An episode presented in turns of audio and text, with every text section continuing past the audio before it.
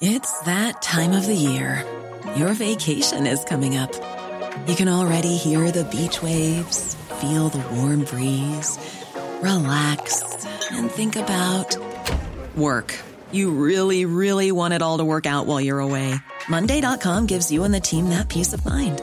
When all work is on one platform and everyone's in sync, things just flow wherever you are. Tap the banner to go to Monday.com.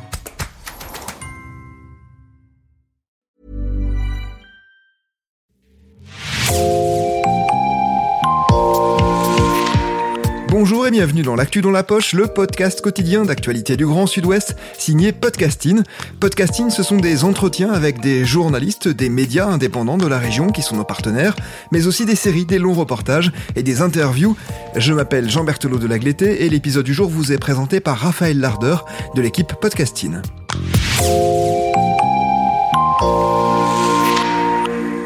La réforme des retraites. Quatre mots dont on entend tous parler depuis le 10 janvier avec cette annonce de la Première ministre. Avec Olivier Dussopt, Bruno Le Maire et Stanislas Guérini, nous souhaitons vous présenter le projet du gouvernement pour garantir l'avenir de nos retraites. Dans son allocution de 20 minutes, diffusée en direct via toutes les chaînes d'information, Elisabeth Borne annonçait le recul du départ de l'âge à la retraite à 64 ans et terminait par ce message. Nous voulons le dialogue, nous l'avons montré ces derniers mois. Nous sommes ouverts à la discussion. Nous la voulons et nous savons ce qu'elle apporte. Cette présentation n'est donc pas un point final. Nous sommes prêts à faire encore évoluer notre projet et cela sera possible grâce à un débat parlementaire loyal et constructif. Plus d'un mois après, alors que le texte s'envole au Sénat, difficile de dire qu'il y a eu un débat parlementaire loyal et constructif. Le gouvernement s'arc-boute sur son projet, le vantant juste et nécessaire. Les députés s'accusent à droite comme à gauche d'obstruction parlementaire, c'est-à-dire de retarder l'adoption d'une loi avec des moyens réglementaires. De l'extérieur, l'impression générale donnée par l'Assemblée nationale est celle d'un spectacle, de coups d'éclat permanents sans débat sur le fond. Les syndicats comme la CGT, FO ou la CFDT, eux, jouent leur rôle à fond. Peut-être avez-vous manifesté le 19 et 31 janvier, le 7, le 11 ou le 16 février. Vous faisiez alors partie de ces millions de Français dans les rues, de l'opinion publique défavorable à la réforme des retraites à environ 65% selon les sondages.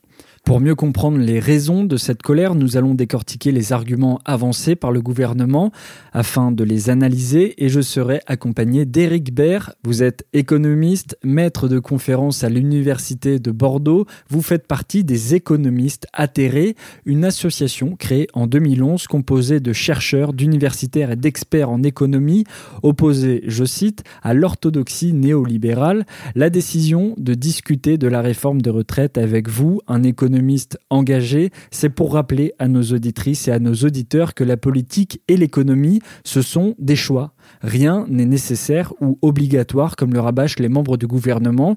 Ils pourraient choisir d'engager d'autres réformes. Et ça, Eric Baird, vous allez nous l'expliquer. Et nous allons tout de suite commencer avec le premier argument. Le système des retraites serait déficitaire. Il y a quatre mois, au micro de France Inter, Olivier Dussopt, le ministre du Travail, le disait déjà.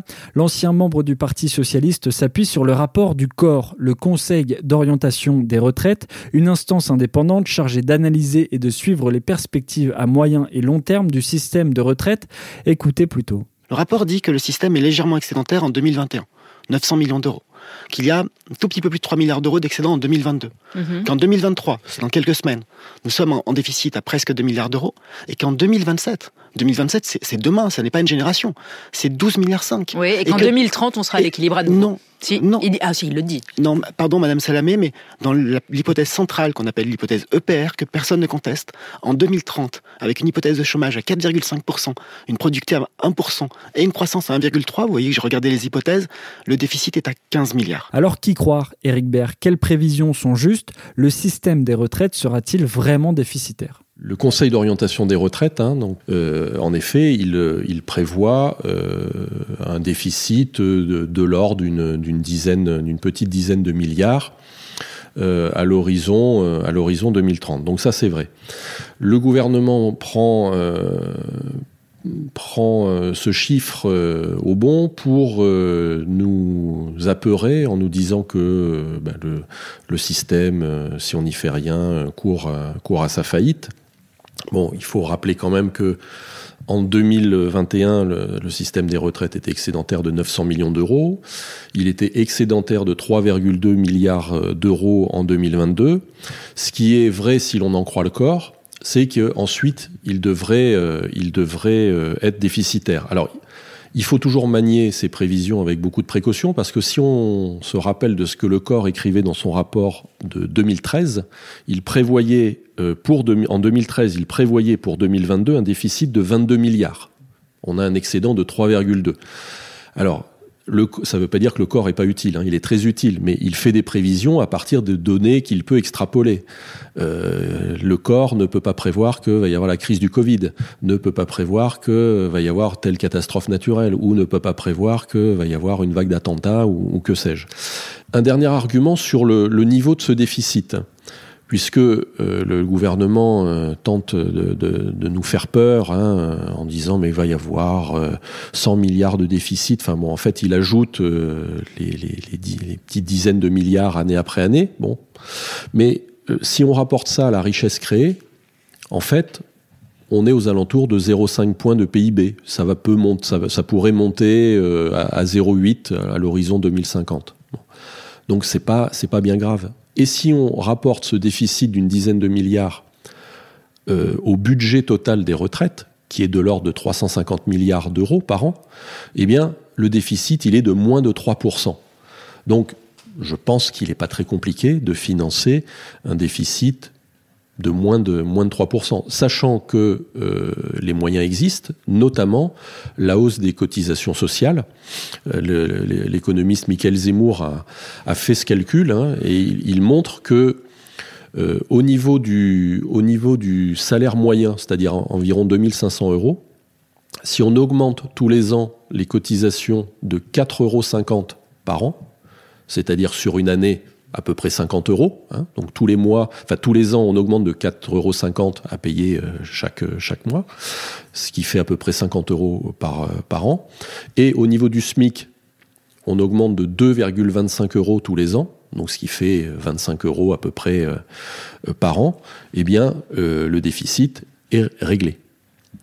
Et d'ailleurs, cette mesure-là est, même souhaitée par, euh, par les Français, puisque j'ai vu que dans des enquêtes d'opinion, euh, environ 60% des Français euh, se prononçaient pour une hausse des cotisations sociales pour éviter d'avoir à reculer l'âge de départ légal à la retraite et la durée de cotisation, qui sont les deux autres grands moyens avec la baisse des pensions pour, euh, pour régler les, les, les, le problème, euh, un éventuel problème de déficit. Le deuxième argument consiste à affirmer qu'il faut travailler plus longtemps car nous vivons plus longtemps. Repousser l'âge de départ à la retraite serait donc naturel. C'est en tout cas ce qu'affirmait le président de la République Emmanuel Macron à BFM TV il y a quatre mois.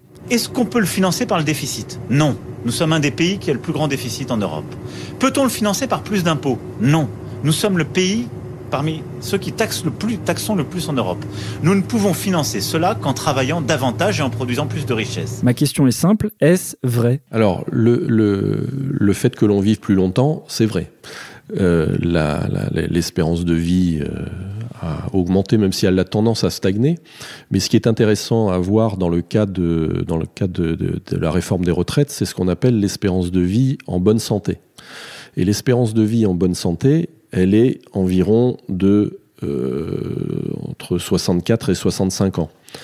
Elle est euh, un petit peu plus élevée pour, euh, pour les femmes que pour les hommes, mais euh, ça veut dire quand même une chose, c'est que si on fixe l'âge légal de départ à la retraite à, à 64 ans, euh, la, probabilité euh, de profiter pleinement sans aucun problème de santé, par, exemple, de ces premières années de retraite, euh, diminue. Et si on vit plus longtemps, c'est précisément parce qu'on travaille moins longtemps. Hein. Le, gouvernement euh, inverse euh, le sens de causalité, mais en nous disant ben, on travaille plus longtemps, donc c'est normal de travailler, euh, on vit plus longtemps, donc c'est normal de travailler plus longtemps. Mais la réalité, c'est que si on vit plus longtemps, c'est précisément parce qu'on travaille moins longtemps. Comment financer ça? Bon, Le gouvernement nous dit il faut accroître la création de richesses. Donc ça veut dire qu'il faut plus travailler. Sauf que on peut travailler plus collectivement sans pour autant travailler plus individuellement. Là, ce que le gouvernement propose, c'est que chacun travaille plus individuellement.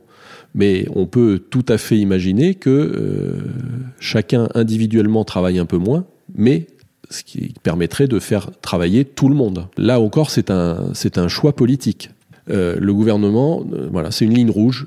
Il ne faut pas augmenter les impôts parce que euh, on est le pays qui a les prélèvements obligatoires les plus importants par rapport au PIB. Alors c'est vrai, mais on devrait, plutôt s'en féliciter. Alors après, la question de la dette. Le gouvernement nous dit on ne peut pas s'endetter parce qu'on est un pays qui est déjà très endetté. Alors effectivement, on est, plus endetté que la moyenne, mais en l'occurrence, hein, en matière de dette publique, c'est pas le niveau absolu de la dette ni le poids de la dette rapporté au PIB qui importe, mais la capacité de l'État à assurer le paiement des intérêts sur la dette. Et là, il n'y a aucun problème pour la France. Donc la France pourrait s'endetter un peu plus. Il n'y a pas de problème, la signature de la France est une des meilleures au monde. Si la dette euh, a augmenté aussi fortement ces dernières années. Alors, il y a eu l'effet euh, Covid, hein, bien évidemment, mais c'est aussi le produit de la, politique d'Emmanuel Macron, puisque Emmanuel Macron a décidé de baisser l'impôt, euh, de baisser les impôts sur les, sur les plus riches des ménages et sur les entreprises, et ces baisses d'impôts sur les entreprises profitant très largement aux plus grandes entreprises. Donc tout ceci, ça fait des recettes fiscales en moins. Donc, bien évidemment, ça creuse le déficit. Et pour financer ce déficit, eh bien, il faut s'endetter. Et donc là, Emmanuel Macron réussit la performance d'aider les riches deux fois. Une première fois en réduisant l'impôt sur eux, qui pèse sur eux. Ça crée des déficits supplémentaires, donc de la dette qu'il faut financer en empruntant, et qui achète les titres de dette publique les plus riches, ou les grandes entreprises, ou etc., les grands fonds d'investissement. Donc, la conséquence de la enfin, et l'objectif de la réforme des retraites d'Emmanuel Macron, c'est donc de faire payer aux futurs retraités ou aux retraités actuels, mais surtout aux futurs retraités, la facture des cadeaux fiscaux euh, qu'il a euh, accordés aux, aux plus riches ménages ou entreprises. Nous allons aborder la question des régimes spéciaux. Écoutez ce que disait Philippe Martinez sur le plateau de France Info le 8 décembre 2019. Il faut expliquer que les régimes particulier, ce n'est pas un privilège. C'est ça, prendre en compte la pénibilité, c'est pas enlever des droits à ceux qui en ont, c'est d'en donner à ceux qui n'en ont pas. Alors pour expliquer à nos auditrices et à nos auditeurs, c'est l'objet de l'article premier du projet de loi, adopté en première lecture par l'Assemblée nationale il y a deux semaines et qui prévoit l'abolition progressive des régimes spéciaux. En deux mots, ces systèmes existaient avant la création de la sécurité sociale en 1945. Ils sont dits spéciaux car ces corps de métier s'étaient organisés avant tout le monde et ont gardé leur indépendance. On peut citer euh, pêle-mêle la SNCF, la RATP, la Banque de France ou encore l'Opéra de Paris. Voyez comment Elisabeth Borne justifie cette mesure depuis Matignon le 10 janvier, alors que les régimes spéciaux ne concernent qu'un pour cent des personnes qui partent à la retraite tous les ans. Un système juste, c'est tenir compte, enfin, de l'évolution des professions et faire en sorte que le même métier donne la même retraite. Aussi, nous allons fermer la plupart des régimes spéciaux de retraite existants. Olivier Dussopt y reviendra. C'est une question d'équité. Cette mesure ne s'appliquera qu'aux nouveaux embauchés qui seront désormais affiliés au régime général de retraite. Pourquoi le gouvernement s'entête-t-il à vouloir supprimer les régimes spéciaux? Est-ce une question de justice sociale, comme le dit la Première ministre? Alors non, c'est pas du tout une question de justice sociale. Euh, mais comme toujours avec, euh, ce, avec ce gouvernement, euh, le gouvernement s'attaque à, certains régimes spéciaux, mais pas à tous. Il s'attaque pas aux régimes spéciaux de la police, il s'attaque pas aux régimes spéciaux de l'armée. Il, voilà, il s'attaque aux régimes spéciaux. Est-ce un hasard? De la RATP, de alors la SNCF ça a déjà été fait, mais maintenant c'est EDF, donc euh, aussi de d'endroits qui sont des bastions de la contestation sociale. Euh, alors au prétexte que ces régimes sont déficitaires, ce qui est vrai, mais ils sont déficitaires parce que euh, bien on a réduit les effectifs sans cesse depuis des années et des années dans ces corps de dans ces corps de métier. Euh, les régimes spéciaux, alors c'est présenté comme euh, hein, des, nantis qui bénéficieraient euh, davantage par rapport, au régime général du secteur privé. il faut quand même se rappeler que à l'origine, les régimes spéciaux, ils sont demandés par les entreprises. Pourquoi? Pour fidéliser une main-d'œuvre qualifiée et éviter, euh, éviter qu'elle parte. Donc euh, ces régimes spéciaux, hein, euh, à la base, ils étaient demandés par les entreprises elles-mêmes. des grandes entreprises comme Michelin notamment l'ont fait aussi. Alors, Évidemment, aussi par la lutte sociale, ces régimes ont, ont eu certains alors, je n'ose pas parler d'avantages, mais euh, parce que face à ces supposés avantages, il y a aussi tout un tas de contraintes. Hein. Ce sont des métiers euh, pas faciles euh, où vous avez du travail de nuit, de la pénibilité, etc. Et donc, c'était aussi une façon, notamment dans, ces, pour certains de ces corps de métier, qui acceptaient aussi des rémunérations peut-être moins élevées que dans d'autres secteurs, mais la contrepartie, c'était que par ces régimes spéciaux, eh ben, ils s'assuraient euh, d'une fin de vie, euh, d'une fin de vie euh, plus digne. Donc revenir sur ce contrat-là, pose problème aussi. Et la logique du gouvernement est toujours la même. Hein, c'est par souci d'égalité, il faut aligner tout le monde sur le moins disant et sur la situation la plus, la plus défavorable. Bon, on pourrait tout à fait envisager l'inverse. Si vraiment on est dans l'idée du progrès social, ben le progrès social, c'est faire en sorte que ceux qui n'ont pas euh, un bon niveau de protection sociale puissent y accéder. Pas faire en sorte que ceux qui ont un bon niveau de protection sociale s'envoient euh, dépossédés. Autre argument avancé par le gouvernement, c'est garantir 85% du SMIC pour les carrières complètes à taux plein. Ça représente 1200 euros brut. Olivier Dussopt l'expliquait à la matinale de France Inter, c'était le 15 février de cette année. Revenons là aussi euh, à ce qui est l'origine de cet engagement, c'est-à-dire la campagne présidentielle. Pendant toute la campagne présidentielle et, pendant toute la concertation, l'engagement d'une retraite à 85% du SMIC. Ce qu'on dit 1200 euros aujourd'hui, mais rappelons-nous que pendant la campagne, on parlait de 1100. C'est 85% du SMIC. Cet engagement a toujours été pris pour une carrière complète et à temps plein. Hmm. et, donc, nous sommes sur cet engagement-là, et c'est cet engagement que nous allons tenir. 85% du SMIC pour une carrière complète à temps plein. Alors on l'a bien compris, les 1200 euros concerneront ceux qui ont une carrière complète à taux plein. Est-ce que vous pouvez nous expliquer ce que c'est et euh, nous dire combien de personnes seront concernées par cette réforme? Alors une carrière, euh, déjà pour commencer, une carrière euh, complète à, taux plein, c'est le fait de ne pas avoir de, de décote. Alors ça peut être entendu de deux façons, et c'est là que le, gouvernement souvent manie l'ambiguïté, c'est qu'on peut entendre euh, le taux, le taux plein comme étant le, fait, le fait d'avoir l'ensemble de vos annuités, mais le taux plein, euh, c'est aussi entendu comme le taux, le moment où vous n'avez plus de décote qui s'applique. Donc sur les 1200 euros, bon, on parle d'une retraite, euh, d'une retraite euh, à taux plein pour une carrière complète au niveau du SMIC. Alors déjà, euh, quelqu'un qui aurait commencé sa carrière au niveau du SMIC et qui 43 ans après serait toujours au SMIC, à mon avis, il y a un problème. Hein, c'est un cas totalement fictif. Au niveau de la légalité, je ne suis pas sûr que ce soit, ce soit très, très, très légal pour le justement. Mais euh, le problème avec ce gouvernement, c'est que effectivement, euh, c'était c'est la mesure phare en quelque sorte hein, du projet. La contrepartie, c'était oui, mais tout le monde partira avec au moins une retraite à 1200 euros. Et quand on questionne les gens, au début, tout le monde a compris ça comme ça. Bon, ensuite, le gouvernement a dit c'est attention, c'est 1200 euros brut. Bon, déjà, c'est plus tout à fait la même chose. Et puis, c'est pour une période, pour une personne ayant une carrière complète. Donc déjà, euh, ça pose quand même euh, des petits soucis parce que par exemple, si on regarde parmi les, 20% des retraités les plus pauvres, hein, si on prend les 20% des retraités les plus pauvres, eh bien, 90% d'entre eux n'ont pas de carrière complète. Donc déjà, tous ces gens-là sont exclus de cette merveilleuse avancée sociale. Qui n'en est pas une, puisque euh, l'idée d'avoir un minimum de pension égal à 85% du SMIC, était déjà dans la loi Fillon de 2003 et devait être appliqué en 2008. Donc la merveilleuse avancée sociale présentée par le gouvernement est en fait une mesure qui devrait être appliquée depuis 15 ans. Toujours dans la même interview, Olivier Dussopt disait qu'1,8 million de retraités vont voir leur pension revalorisée de 70 à 100 euros. Nous avons 17 millions de retraités. 1 800 000 retraités vont voir leur pension revalorisée.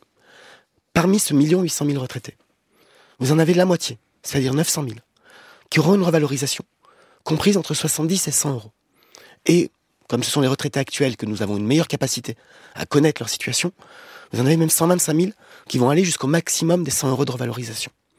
Ça signifie, ça peut paraître peu, en réalité c'est énorme. Comment le gouvernement trouve-t-il cet argent? Ce chiffre vous paraît-il juste? La revalorisation des, des, pensions euh, les plus faibles concerne en effet 1,8 euh, million de retraités, hein, soit, soit 10% euh, du, du, total des, des, retraités. Et là encore, je reprends les, estimations faites par Michael Zemmour, qui est certainement l'économiste le plus sérieux sur les questions, euh, sur la question de, des retraites euh, aujourd'hui. Euh, et, lui avance un montant moyen d'environ 60 euros mensuels pour les, les femmes et d'environ 40 euros pour les hommes. C'est une moyenne. Hein. C'est une moyenne. Et mais même avec cette revalorisation des pensions les plus basses, au terme de la réforme, on sera toujours avec euh, environ 25% des retraités qui auront une pension inférieure euh, aux fameux 1200 euros promis par le gouvernement. Et euh, ces 25 euros, là aussi, la répartition est tout à fait inégalitaire puisque c'est environ 40% des femmes qui resteraient avec une pension inférieure à 1200 euros et 15% des hommes. Ce sera mon avant-dernière question avant de conclure cet épisode. Bien souvent, les membres du gouvernement disent qu'il faut prendre exemple sur les autres pays européens. Le défi, en fait, c'est le vieillissement de la population. Aux Pays-Bas, la loi fixe l'âge de départ à la retraite à 67 ans. Au Danemark, c'est 69. En Allemagne, 67. En Roumanie, 65. Et au Portugal, 66. Dans ces pays, quelle est la tendance? Est-ce que repousser l'âge légal de départ à la retraite, c'est une mesure effective? On se compare toujours aux Alors euh, effectivement, euh, en Europe, le pays qui a le, la part des retraités vivant sous le seuil de pauvreté la plus faible, c'est la France. C'est environ c'est 10%. En Allemagne, 19% des retraités, soit quasiment le double, vivent sous le seuil de pauvreté. C'est euh, près de 17% aux Pays-Bas. Euh, euh, on pourrait, euh, on pourrait multiplier, les, les, les exemples. donc, quand le gouvernement nous dit oui, ailleurs ça se fait comme ça, donc c'est normal, il faut s'aligner, le gouvernement nous annonce donc que son, ambition, c'est d'accroître le, taux de pauvreté parmi les retraités je crois qu'il y a mieux comme, euh, comme projet de société. Repousser l'âge de départ à la retraite, mécaniquement, baisse en moyenne le niveau des pensions, donc incite, puisque incite à, développer l'épargne individuelle ou collective euh, via euh, des retraites par capitalisation, des fonds de pension, etc.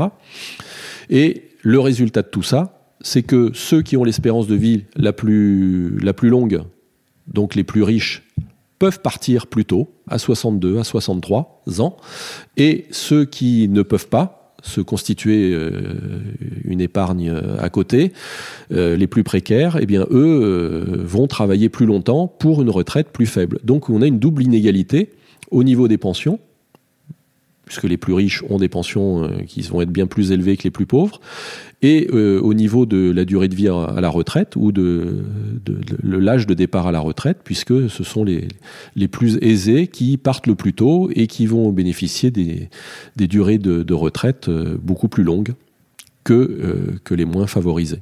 Pour vous, Éric Baird, qu'est-ce que cette réforme des retraites traduit sur la vision qu'a le gouvernement de la société? L'objectif d'Emmanuel Macron, euh, bien, c'est justement d'en finir avec ça hein, euh, et, de nous vendre un modèle de société beaucoup plus euh, individualiste hein, où l'aspect où l'aspect collectif serait serait remisé par devers nous derrière tout ça, derrière cette réforme des retraites, c'est aussi la place du travail qui est, euh, qui est euh, euh, qui, qui, doit être débattu. le projet d'Emmanuel Macron, c'est en fait bah, de faire des gens de simples ressources humaines ou des marchandises que l'on va utiliser jusqu'à au maximum, hein, jusqu'à qu'elles ne soient plus en état de, de servir. Et euh, donc euh, là-dedans, euh, l'aspect humain est totalement secondaire. Donc je dirais que l'alternative, c'est est-ce qu'on doit se résoudre à travailler plus longtemps parce qu'on vit plus vieux, comme tente de, convaincre, de nous convaincre le gouvernement, ou, dit autrement, est-ce que notre vie est limitée par notre capacité à travailler? Ou est-ce que, au contraire, la retraite est un nouvel âge de la vie euh, et donc un nouvel âge euh, qui suppose de ne, de ne, pas appauvrir euh, les retraités comme se prépare à, à, le faire Emmanuel Macron avec sa réforme. Merci Eric Baird d'avoir répondu à nos questions. Merci beaucoup. Nous continuerons évidemment de suivre sur Podcasting les débats autour de la réforme des retraites. Prochaine manifestation prévue par les syndicats le 7 mars prochain. Merci Raphaël Larder. C'est la fin de cet épisode de podcasting. Merci de l'avoir écouté. Réalisation Olivier Duval, rédaction en chef Anne-Charlotte Delange, production Sophie Bougnot, Clara Echari, Myrène Garaïco-Echea, Inès Chiari, Raphaël Larder et Marion Ruot.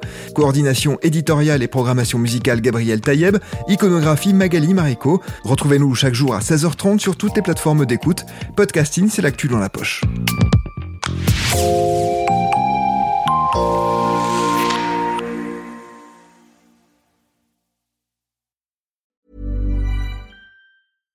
When you make decisions for your company, you look for the no-brainers. And if you have a lot of mailing to do, stamps.com is the ultimate no-brainer. It streamlines your processes to make your business more efficient, which makes you less busy.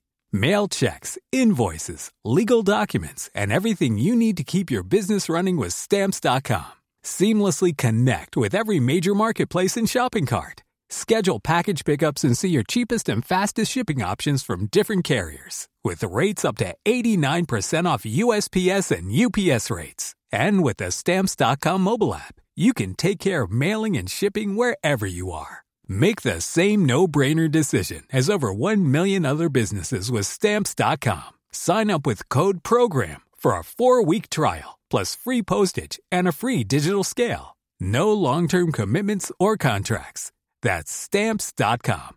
Code program.